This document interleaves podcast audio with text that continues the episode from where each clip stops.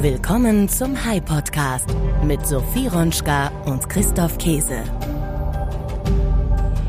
Guten Morgen, herzlich willkommen zum High Podcast, Folge 204. Mein Name ist Christoph Käse und wieder mit dabei im Studio ist Redakteurin Sophie Ronschka. Hallo Sophie. Hi Christoph.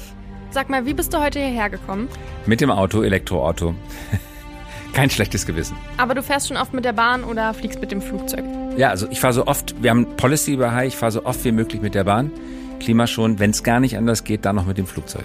Vielleicht haben ja auch die ein oder anderen Zuhörer deinen LinkedIn-Account verfolgt und haben gesehen, dass du vor ein paar Wochen am Flughafen in Köln gewesen bist.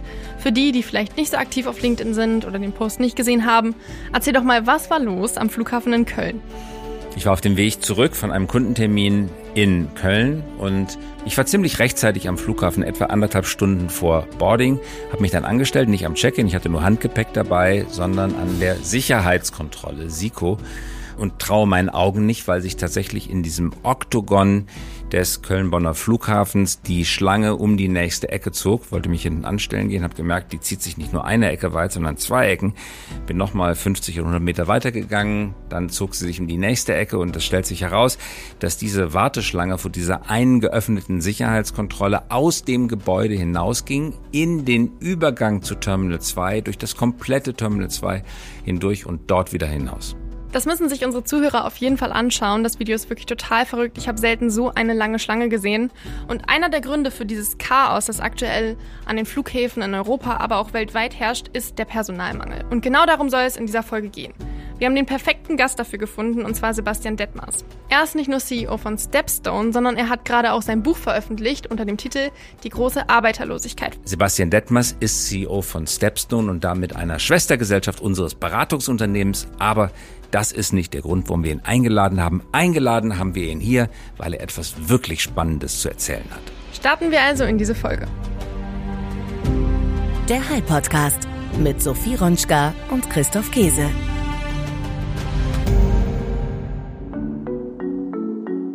Gestrichene Flüge, endlose Warteschlangen an der Sicherheitskontrolle, nicht eingeladenes Gepäck, Lastwagen ohne Fahrer, Paketdienste ohne Postboten, Fabriken ohne Fachkräfte, Altersheime ohne Pfleger, Krankenhäuser ohne Schwestern. Der allgegenwärtige Mangel an Personal schlägt mit voller Wucht auf das tägliche Leben der meisten Menschen durch. Und all das liegt nicht nur am Sommer oder den Sommerferien, es ist die neue Normalität, die die meisten von uns bis an ihr Lebensende verfolgen wird. Können wir überhaupt etwas dagegen unternehmen und wenn ja, was genau? Wir alle kennen ja das Thema Arbeitslosigkeit. Was jetzt aber neu ist, ist das Thema Arbeiterlosigkeit. Lange kannte man nur den Trend, dass die Bevölkerungsentwicklung stark gestiegen ist, also ein Trend nach oben. Jetzt aber zeigt sich ein neuer Trend nach unten, und zwar scheint die Bevölkerung zu schrumpfen. Und darüber haben wir mit Sebastian Detmers gesprochen. Er ist Experte auf dem Gebiet und der Begriff Arbeiterlosigkeit, der stammt von ihm selbst. Christoph, du hast das Interview mit ihm geführt. Genau, das habe ich. Ich würde sagen, wir hören mal rein. Sehr gerne.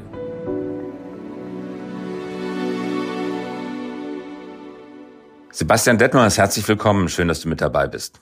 Schön, dass ich da sein kann, lieber Christoph. Wir sind aufgewachsen in Zeiten, in denen die große Arbeitslosigkeit unser Leben geprägt hat. Das hat sich total verändert.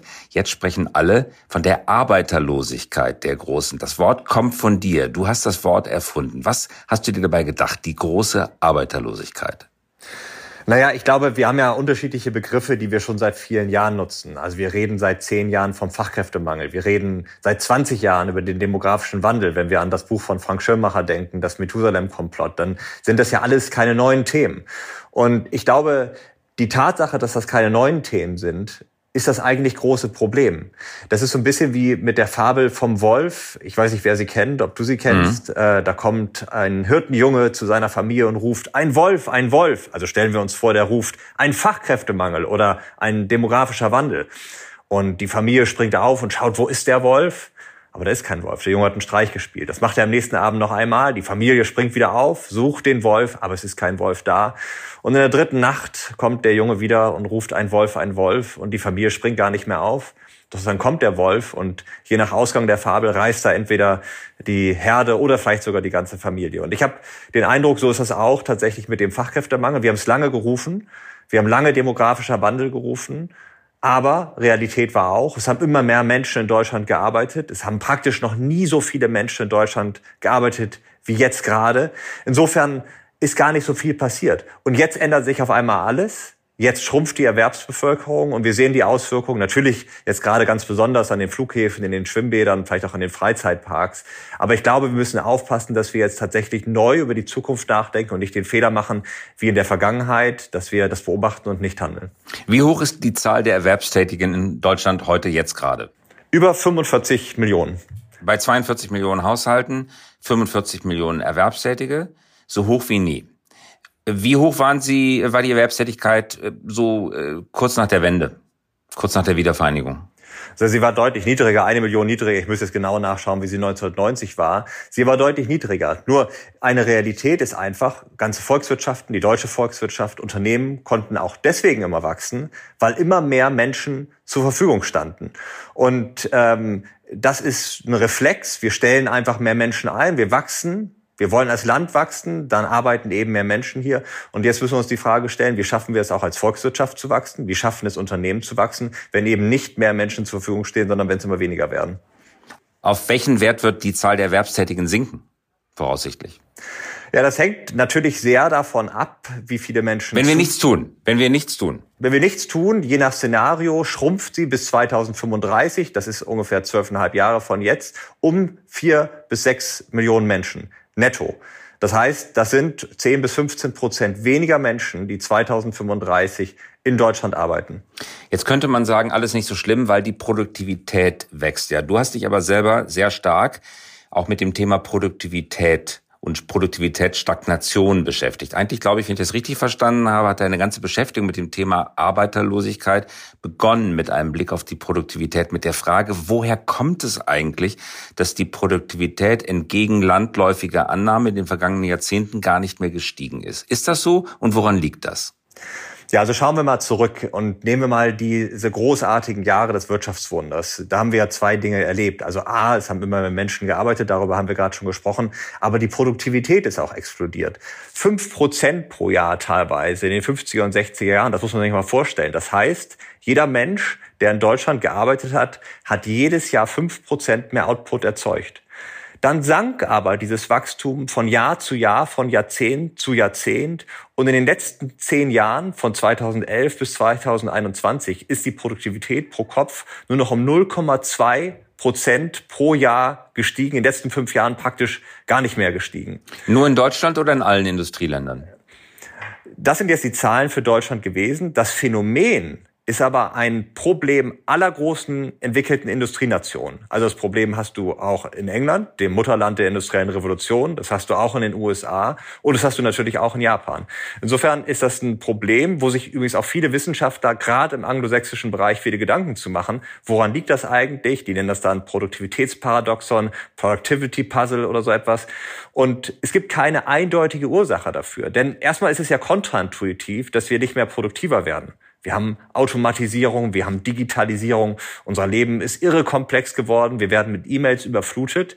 Und da nehmen wir doch an, da tut sich gerade wahnsinnig viel. Wir haben Fortschritt. Wir haben Digitalisierung und gleichzeitig stellen wir eben in den Produktivitätsstatistiken fest, dass wir nicht produktiver werden. So, da gibt es eine ganze Reihe von Ursachen für. Aber ich nenne mal eine ganz wesentliche. Die Produktivitätsstagnation beobachten wir vor allen Dingen im Dienstleistungssektor.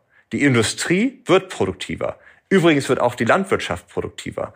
Aber da, wo wir das große Problem haben, das sind die Dienstleister, das heißt die Büros und äh, da einfach noch eine andere Zahl. Mehr als die Hälfte der Menschen in Deutschland weiß nicht, welches Ziel das eigene Unternehmen hat. Und ich vergleiche das mal so ein bisschen mit dem Bauern, der nicht weiß, was sein Ziel ist, wenn er auf den Acker geht. Das erleben wir gerade und das könnte ein Grund sein, aber es gibt noch viel, viel mehr für dieses äh, Produktivitätsparadoxon. Etwas plakativ vereinfacht ausgedrückt. Die Industrie automatisiert ganz stark, stellt Roboter auf, immer mehr Roboter, steigert die Produktivität. Das führt dazu, dass sie weniger Arbeiterinnen und Arbeiter oder Fachkräfte benötigt. Die wiederum suchen neue Jobs. Die finden dann die Jobs bei Gorillas, Flink, Getir und bei Burger King. Ähm, das kann man vielleicht in Deutschland noch nicht so stark beobachten, aber in Amerika sieht man das ganz massiv, was ja politisch auch einhergeht mit dem Schrumpfen der Mittelschicht und damit auch beitragen kann zu einer Radikalisierung und Polarisierung der Gesellschaft in Arm und Reich. Ist das übersimplifiziert?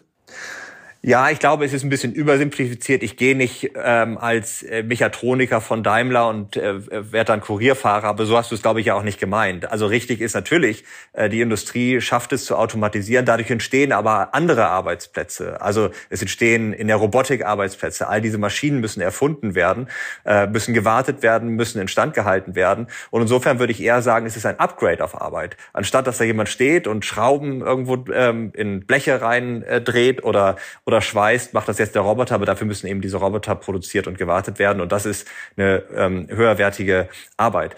Aber das Problem, was du ansprichst, ist trotzdem richtig. Denn was passiert ist, auf der einen Seite bilden wir Menschen aus für diese hochtechnologischen, hochanspruchsvollen Aufgaben. Wir sprechen ja auch immer davon, dass wir ein Hochtechnologieland sind. Und auf der anderen Seite haben wir einen Niedriglohnsektor, in dem ein Fünftel der Menschen beschäftigt sind. Und jetzt gehe ich noch mal einen Schritt davor zum Bildungssystem. 20 Prozent der 15-Jährigen in Deutschland können heute noch nicht einmal auf Grundschulniveau lesen. Das heißt, da findet so ein Teufelskreis statt. Ein Fünftel der Jugendlichen wird praktisch nicht ausbildungsfähig ins Arbeitsleben entlassen und die landen dann im Niedriglohnsektor. Da machen sie genau zum Beispiel solche Tätigkeiten, wie du sie gerade beschrieben hast. Und ich meine, das kann nicht unser Anspruch sein als Hochtechnologieland. Und ich glaube, das ist ein Baustein, an dem wir ansetzen müssen, damit wir auch dieses Produktivitätsproblem wieder in den Griff bekommen.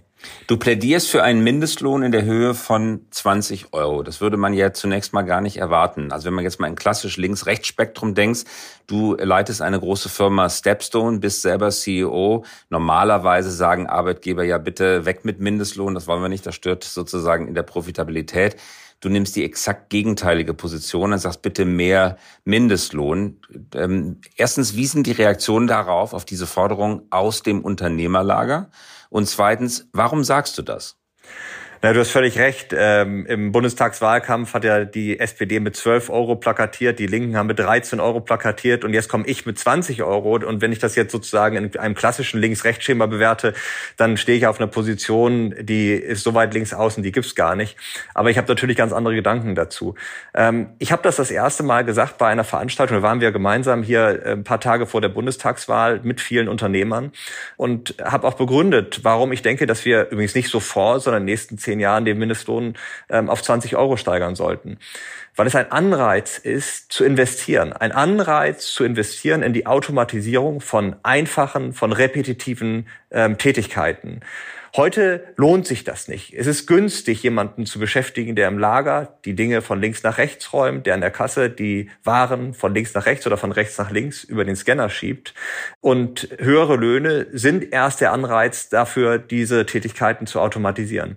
Und auf dieser Veranstaltung, wo wir gemeinsam waren, da habe ich mich sehr gewundert, denn als wir darüber gesprochen haben, da gab es keinen großen Widerspruch. Ich habe sogar manche Leute gesehen, die genickt haben. Ähm, und äh, nachdem wir diesen Talk hatten, kamen ein paar auf mich zu und sagten, das ist der richtige Ansatz. Nein, ich glaube, es gibt in der äh, Geschichte, vor allen Dingen in der Geschichte der, ähm, des 20. Jahrhunderts, viele gute Beispiele dafür, dass ein steigendes Lohnniveau immer wieder dafür gesorgt hat, dass Unternehmen investiert haben in Technologie, in Maschinen, in Aufwertung der Arbeit. Ganz weit zurückgehend, 1938, hat ja Roosevelt in den USA den Mindestlohn Mindestlohn eingeführt. Und das übrigens zu einer Zeit, wo in den USA 25 Prozent Arbeitslosigkeit herrschte. Und jetzt könnte man ja meinen, oh Gott, das ist ja fürchterlich, jetzt werden noch mehr Menschen arbeitslos. Aber das Gegenteil war der Fall. Die USA haben danach, natürlich auch getrieben durch ein paar andere Dinge, die produktivsten Jahre in ihrer ganzen Geschichte gehabt. Und es hat sich immer wieder gezeigt, in den Branchen, wo das Lohnniveau gestiegen ist, da sind tendenziell mehr Jobs geschaffen worden, da ist Arbeit aufgewertet worden. Natürlich sind die Löhne gestiegen, das ist ja ganz logisch. Und der einzige Grund, dass dann äh, mal Arbeitsplätze abgebaut worden sind, ist, dass Industrien in eine Rezession geraten sind. Insofern, nein, Mindestlohn äh, schafft am Ende sogar Arbeit. Das ist das, was ähm, intuitiv nicht ganz so einleuchtet. Rezession oder Wirtschaftskrisen, die vernichten Arbeit. Insofern äh, ist Fortschritt und eine Steigerung der Produktivität das, was wir unbedingt erreichen müssen, damit es eben zu einem Upgrade auf Arbeit kommt und auch dazu, dass eben alle Menschen gut beschäftigt werden. Christoph, nun bist du ja auch CEO eines Unternehmens und zwar CEO von uns bei Hi. Was sagst du jetzt, wenn Sebastian einen Mindestlohn von 20 Euro fordert? Gut, wir zahlen als Unternehmensberatung natürlich mehr als den Mindestlohn. Aber so auf die Gesellschaft blickend, ich war, als der Mindestlohn in Deutschland eingeführt wurde, getrieben vor allen Dingen von der SPD, sehr, sehr kritisch. Ich konnte mir nicht vorstellen, dass das funktioniert. Ich dachte, es schadet denjenigen, denen es nutzen soll, nämlich denjenigen, die nicht so viel Geld verdienen können. Es würde sie aus dem Markt hinaustreiben. Wer vielleicht nicht qualifiziert ist für 12 Euro, der findet dann gar keinen Job mehr. Ich muss aber sagen, dass ich meine anfangs skeptische Meinung ein Stück weit revidiert habe im Zuge der Entwicklung der vergangenen Jahre und jetzt noch einmal stärker revidiere aufgrund der vielen Gespräche mit Sebastian Detmers. 20 Euro Mindestlohn klingt wie Schreckensszenario aus der linken politischen Ecke in Richtung Unternehmen und Unternehmertum.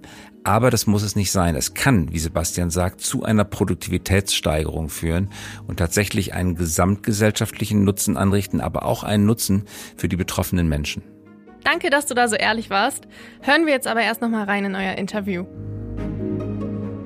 Das Argument ist nachvollziehbar bei allen Tätigkeiten, die automatisierbar sind, aber es gibt Tätigkeiten, die zumindest nach dem heutigen Stand der Technik nicht automatisierbar sind, zumindest nicht so schnell. Pflegeberufe beispielsweise oder der äh, sprichwörtliche Gorillas-Fahrer. Es gibt halt noch keinen Roboter, der die Pizza nach Hause bringen kann oder die Sicherheitskontrolle am Flughafen oder die Gepäckloader im Flugzeug. Also da ist ja sehr viel bei der bei der Ladisch auf der Ladestrecke von Gepäck ins Flugzeug ist ja viel automatisiert. Aber das tatsächliche Verstauen der Koffer, das müssen immer noch Menschen machen, weil das können Roboter zurzeit noch nicht so gut. Also, wenn da der Mindestlohn kommt dann und das zu, zu etwa einer Verdopplung, dann bedeutet das Verdopplung der Preise. Wenn die Flugtickets teurer, äh, geht gar nicht anders, äh, wahrscheinlich ziemlich deutlich teurer, dann gibt es auch nicht mehr die preiswerte Lieferung für 1,50 Euro Lieferpauschale mitten in der Nacht für Rosenkohl äh, bei Get Here Flink oder, oder Gorillas, äh, dann wird's doch teurer, oder? Naja, also ich glaube, wenn wir das von jetzt auf gleich auf 20 Euro erhöhen würden, dann würde es möglicherweise teurer werden. Ähm, aber man muss es eben als langfristige Strategie sehen und dann wird es nicht teurer, denn dann werden Unternehmen investieren, all diese Dinge zu automatisieren. Nehmen wir das Thema Pflege. Natürlich kannst du die Arbeit am Menschen nicht automatisieren. Es wird keinen Pflegeroboter geben. Aber du kannst dir das Gesundheitssystem an sich anschauen und dir die Frage stellen, können wir das nicht effizienter gestalten? Und natürlich können wir das effizienter gestalten. Nehmen wir mal einen Arztbesuch. Wie oft klingelt da das Telefon? Es müssen Arzttermine vereinbart werden, dort werden Arzttermine abgesagt und dergleichen mehr. Das ist ein Prozess, der lässt sich automatisieren, einfach indem ich online Arzttermine buche. Das ganze Thema im Krankenhaus, der digitalen Patientenakte. Wie kann ich es verhindern, dass ständig irgendjemand herumläuft und eine Patientenakte nicht von A nach B bringt, sondern ich habe es auch ganz oft erlebt, sucht, weil sie einfach verloren gegangen ist. Insofern muss ich mir das System Krankenhaus anschauen, das System Praxis, das System Pflegeheim und mir die Frage stellen, wie kann ich das insgesamt effizienter machen, damit ich dann tatsächlich auch den Pflegekräften, die am Mensch arbeiten, wo ich menschliche Arbeit nicht automatisieren kann, besser bezahlen bezahlen kann und aufwerten kann. Und das ist übrigens auch dringend notwendig, denn wir werden in Zukunft mehr Pflegekräfte brauchen weil es mehr alte Menschen gibt. Und wir müssen dafür diesen Beruf attraktiver machen. Und dazu gehören natürlich auch ganz wesentlich höhere Löhne. So, jetzt haben wir das Thema Pflege gesprochen. Du hast das Thema ähm, Flugreisen angesprochen. Ich bin der Meinung, natürlich müssen wir die äh, Gepäckabfertigung automatisieren. Ein Mensch, der in der Gepäckverladung arbeitet am Flughafen, der bewegt pro Tag mehrere Tonnen Gepäck von links nach rechts. Der nimmt, legt sie aufs Band, nimmt sie vom Band, legt sie wieder aufs nächste Band, dort werden sie ins Flugzeug reingeladen. Und natürlich müssen wir das automatisieren. Es kann doch, jetzt nehme ich nochmal das Wort, nicht unser Ziel als Hochtechnologieland sein, diese Tätigkeiten auch in 20, 30 Jahren noch vom Menschen erledigen zu lassen. Da müssen wir investieren, dass diese Tätigkeiten automatisiert werden, damit wir Menschen uns auf die Dinge konzentrieren können, wo Menschen noch gebraucht werden. Und das ist, du hast es angesprochen, das Thema Pflege. Vor allen Dingen sind es aber all die Berufe, wo du Kreativität brauchst, wo es die Fähigkeit braucht, komplexe Probleme zu lösen. Also all die Dinge, die Roboter und Algorithmen nicht für uns erledigen können. Letzte Frage, Sebastian. Kein System ist denkbar ohne seinen eigenen Missbrauch sagt man so schön. Und bei der Digitalisierung und Automatisierung, gerade in B2C-Geschäftsmodellen, haben wir in den vergangenen Jahren erlebt, ja, die Unternehmen nehmen das nach einiger Zeit des Zögerns ganz gerne an. Aber was sie vor allen Dingen gerne tun, ist Aufgaben, die sie bis dato alleine erledigen mussten, für Kosten einfach auf den Kunden abzulagern. Ich kann mich noch gut an Zeiten erinnern, hat man bei der Lufthansa ein Ticket gebucht, dann ist man zum Flughafen gefahren, da war das Ticket hinterlegt, das stand man beim netten Lufthansa oder Reisebüro-Mitarbeiter an, hat ein ausgedrucktes Ticket persönlich in die Hand gedrückt bekommen, wurde dann äh, weiter prozessiert. Das ist automatisiert worden, aber eigentlich ist Arbeit auf den Kunden abgelagert worden. Heutzutage ist es so, dass ich äh, telefonisch gar nicht mehr buchen kann. Auf den meisten Webseiten stehen gar keine Telefonnummern mehr. Es ist völlig unerwünscht, dass ich mit irgendeinem Menschen, weil viel zu teuer, in Kontakt trete. Ich muss das alles auf der Webseite machen. Die Webseite hat Bugs, die Webseite hat Usability-Schwächen. Und ich komme mit vielen berechtigten Anliegen schlicht nicht durch. Kulanzlösungen wie zum Beispiel Reisekostenrückerstattung, wenn der Flug einfach kurzfristig abgesagt wurde, gibt's kaum noch, weil der Button auf der Webseite fehlt. Man läuft sozusagen ins Nirvana und ins Leere. Also wie kann man verhindern, dass dieser begehrens- und begrüßenswerte Prozess der Digitalisierung, Automatisierung am Ende immer nur weiter die Arbeitslast des Konsumenten oder des Endkunden erhöht? Naja, das Gute ist ja, wir leben in einer Marktwirtschaft, wir leben in einem äh, Land, wo am Ende Unternehmen im Wettbewerb stehen und wo sich die besten Lösungen durchsetzen. Und ich glaube, Unternehmen, die das so handhaben, wie du es gerade beschreibst, die werden auf Dauer nicht überleben, sondern sie werden sich immer die Frage stellen müssen, wie kann ich den besten Service anbieten? Und es gibt ja zwei Art und Weisen, wie ich ein, eine Arbeit am Kunden automatisieren kann. In einer schlechten Art und Weise, du hast gerade das Beispiel der Rückerstattung des äh, ausgefallenen Fluges angesprochen. Ich glaube, da gibt es noch ein paar andere Gründe, warum das im Moment ein bisschen ähm, holprig ist, weil es sehr viele Rückerstattungen gibt und das vielleicht gar nicht gewünscht ist. Und weil Sie das Geld ganz gerne behalten, das dürfte der Hauptgrund sein. Genau, also das äh, ist, glaube ich, insofern ein sehr, sehr äh, spezieller Grund. Aber ich nehme mal ein ganz simples Beispiel, was wir alle kennen.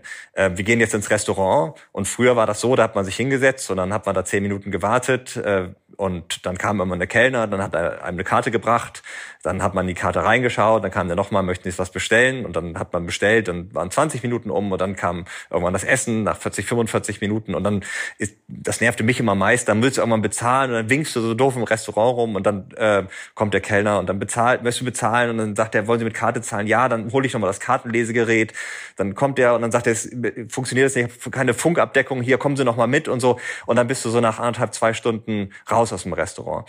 Ich habe das nicht als etwas empfunden, was ich sehr gerne habe. Ich habe nicht gedacht, oh, das ist aber ein guter Service, dass äh, der mir die Speisekarte bringt. Das ist ein guter Service, dass der mir das Kartenlesegerät bringt. Durch die Pandemie leiden ja gerade die Restaurants unter einem Mangel an Arbeitskräften, unter Arbeiterlosigkeit. Und die sind sehr kreativ geworden. Jetzt kommst du dahin, da klebt ein kleiner QR-Code auf den Tisch, du fotografierst den, bestellst online. Finde ich super. Wenn ich eine Frage habe, dann ist da jemand, dem ich die Frage stellen kann. Aber ansonsten kann ich sehr schnell bestellen. Hab nach vier, fünf Minuten mein Essen bestellt. Dann kommt jemand, bringt's mir. Und wenn ich bezahlen möchte, tue ich das wieder online und stehe auf und gehe. Und insofern ist das für mich ein ganz tolles Kundenerlebnis. Ich kann immer noch ein Gespräch führen mit dem Kellner, wenn ich es möchte. Aber diese sehr einfachen, repetitiven Tätigkeiten sind automatisiert worden.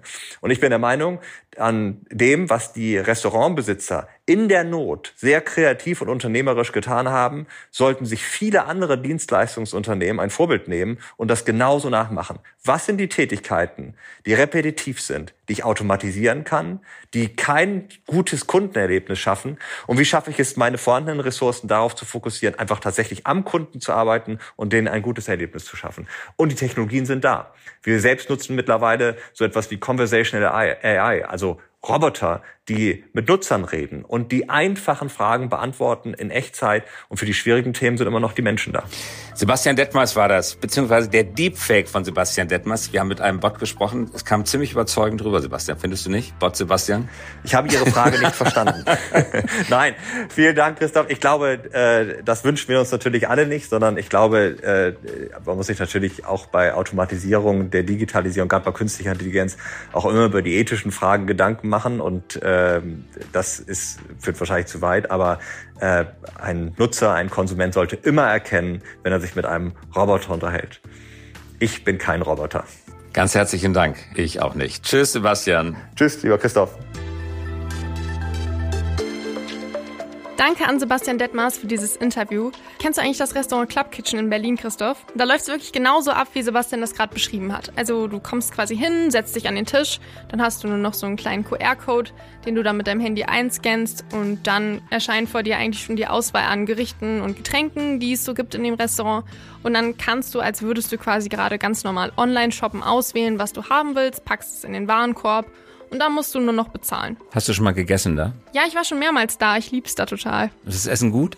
Es ist wirklich sehr gut, es ist sehr gesund, aber mhm. es ist trotzdem auch super lecker und deswegen, hm, ja. Werde ich mal ausprobieren. Es ist eigentlich eines meiner liebsten Restaurants tatsächlich in Berlin. Hm, ich bin eher skeptisch, weil bei McDonalds hat man auch die Bestellkräfte abgeschafft. Ich gehe jetzt nicht so oft zu McDonalds, aber da bestellt man am Bildschirm und ich finde, ein richtiges Restaurant zu gehen, gehört irgendwie dazu, dass man von Menschen gefragt wird, was man essen möchte. Aber das empfindest du nicht als Einbuße?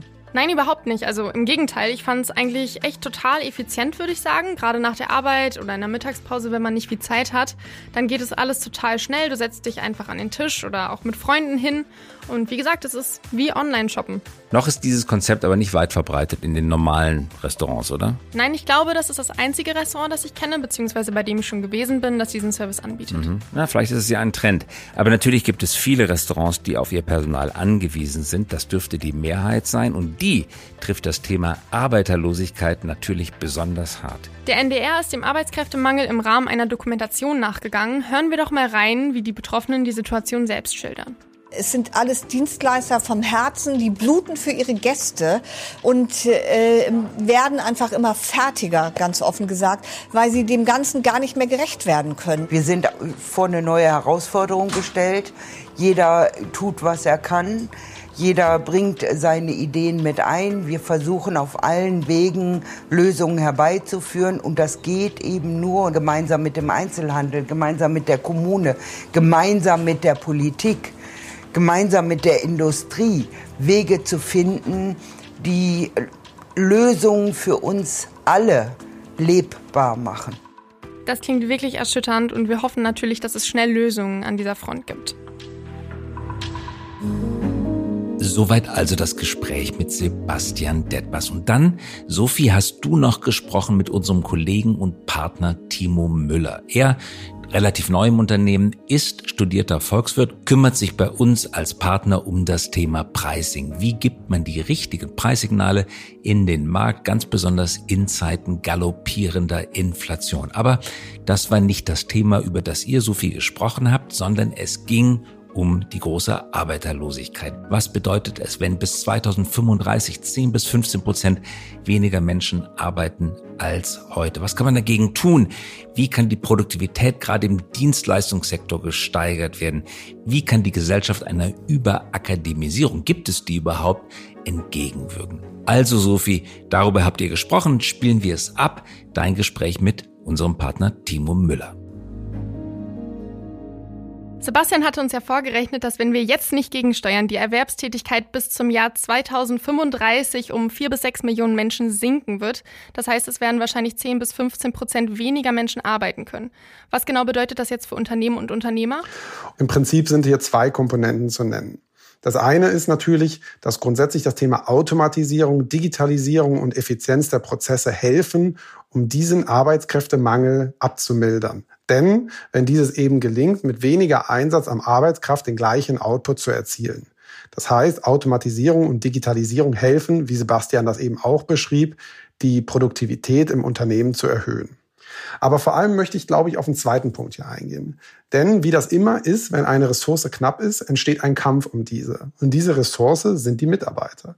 Das bedeutet eben für jedes Unternehmen, dass es sich bestmöglich in diesem Bereich auch aufstellen muss vom Recruiting über das äh, Fördern und Halten der Mitarbeiter bis hin zur Arbeitskultur, positivem Umfeld, Purpose und so weiter und so fort. All die Dinge, die wir heute auch schon ausführlich diskutieren, werden natürlich massiv wichtig für ein Unternehmen, um über eine gute und fähige und auch über eine breite Arbeiterschaft zu verfügen. Das heißt sozusagen, die Qualität im Recruiting und in der Mitarbeiterbindung werden in der Zukunft echte Wettbewerbsvorteile gegenüber dem Wettbewerber sein. Derjenige Unternehmer, der über diese Mitarbeiterschaft verfügt, wird gewinnen und derjenige Unternehmer, der Probleme haben wird, Mitarbeiter zu finden und zu halten, wird tendenziell verlieren. Und was können wir jetzt genau tun, um quasi die Erwerbstätigkeit zu erhöhen? Klar ist, dass wir hier als Gesellschaft, auch als Politik vor allem, natürlich reagieren müssen. Das Wichtigste, und das lässt sich, glaube ich, nur äh, zwei- bis dreifach betonen, ist natürlich das Thema Bildung. Das heißt, wir müssen als Gesellschaft dafür sorgen, dass unsere Mitarbeiter bestmöglich qualifiziert sind die von Sebastian angesprochenen 20 Prozent fast nicht ausbildungsfähige Mitarbeiterschaft oder Personen, die auf den Markt drängen, das ist natürlich für uns als Markt oder als Gesellschaft nicht akzeptabel. Das heißt, Bildung ist natürlich das A und O, um in diesem Kontext bestmöglich gegenzuwirken. Der zweite Aspekt ist natürlich das Thema Migration, wenn auch politisch ein wenig belasteter sozusagen in der Diskussion.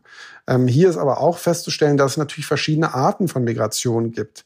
Also auf der einen Seite erleben wir natürlich Flüchtlingsmigration, wir erleben aber auch Wirtschaftsmigration, aber es gibt natürlich auch eine Migration von hoch ausgebildeten Mitarbeitern, die einfach eine ja, eine Lokation suchen, wo sie mit ihrer Familie bestmöglich arbeiten und leben können. Und hier müssen wir als Gesellschaft natürlich schon überlegen, ob wir dafür nicht deutlich offener sein wollen und diesen Prozess dann auch aktiv fördern wollen, zum Beispiel nach dem kanadischen Prinzip, das ja auch viel diskutiert wird. Und dann gibt es noch ein paar Aspekte, die wir relativ gut verändern können. Einmal das Thema Familie, Beruf beziehungsweise die Vereinbarkeit dessen. Das heißt sicherzustellen, dass auch Eltern in einem großen Umfang arbeiten können und wollen.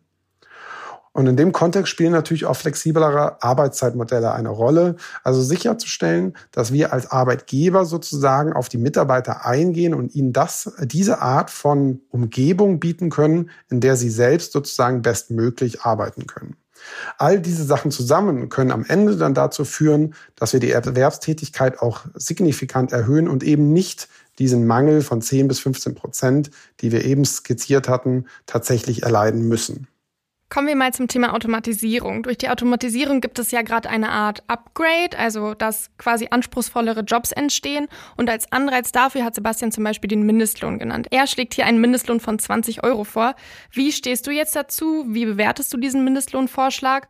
Ganz ehrlich, ich bin davon begeistert. Ich halte das für einen sensationellen Vorschlag und finde die Argumentation, die Sebastian führt, auch sehr nachvollziehbar hier.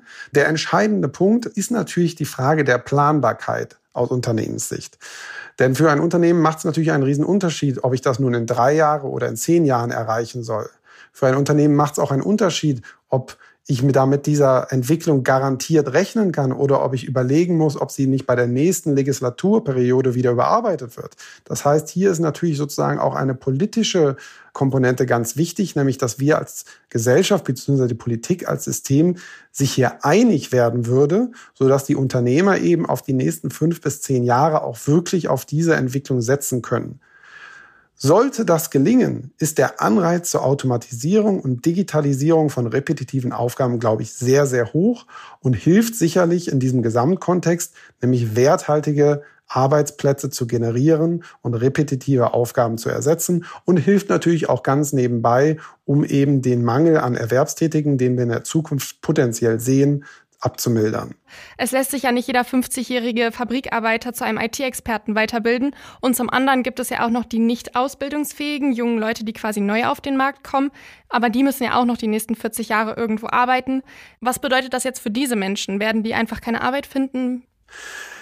Du hast vollkommen recht. Ein 50-jähriger Fabrikarbeiter, der durch Automatisierung seinen Job verliert, wird in seinem Leben wahrscheinlich kein IT-Experte mehr. Und ein junger Mensch, der quasi ausbildungsunfähig auf den Markt kommt, weil er nicht vernünftig lesen und schreiben, nicht grundrechnen kann etc., der wird es natürlich in der Zukunft schwierig haben. Und natürlich brauchen wir auch für diesen Menschen für die nächsten 40 Jahre eine Perspektive.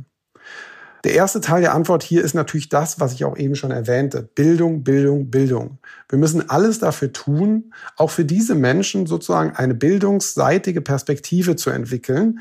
Also eine Möglichkeit zu finden, sie weiter oder fortzubilden, dass sie in einer anderen Rolle in irgendeiner Weise produktiv am Arbeitsleben teilhaben können. Teil der ehrlichen Diskussion ist aber auch anzuerkennen, dass es einen Teil Mitarbeiter geben wird, für die es eben keinen höherwertigen Job, keine höherwertige oder gleichwertige Alternative geben wird. Ich möchte damit sagen, auch wir als Wirtschaft müssen ein Interesse daran haben, alle Mitarbeiter oder einen Großteil der Personen dieser Gesellschaft sozusagen mitzunehmen, völlig unabhängig davon, ob wir gerade für sie einen höher, höherwertigen Job haben oder eben auch nicht. Auch für die Menschen, für die wir keine Perspektive haben, müssen wir zumindest sicherstellen, dass sie nicht ins finanzielle Existenzminimum rutschen, Einfach deshalb, weil finanzielles Existenzminimum am Ende immer bedeutet, dass Frust und Polarisierung, also Stärkung der Ränder, folgt. Danke, Timo, für deine Einblicke. Ja, vielen Dank für die Zeit und es hat sehr, sehr viel Spaß gemacht. Das freut mich zu hören. Dann vielleicht bis zum nächsten Mal. Bis dann.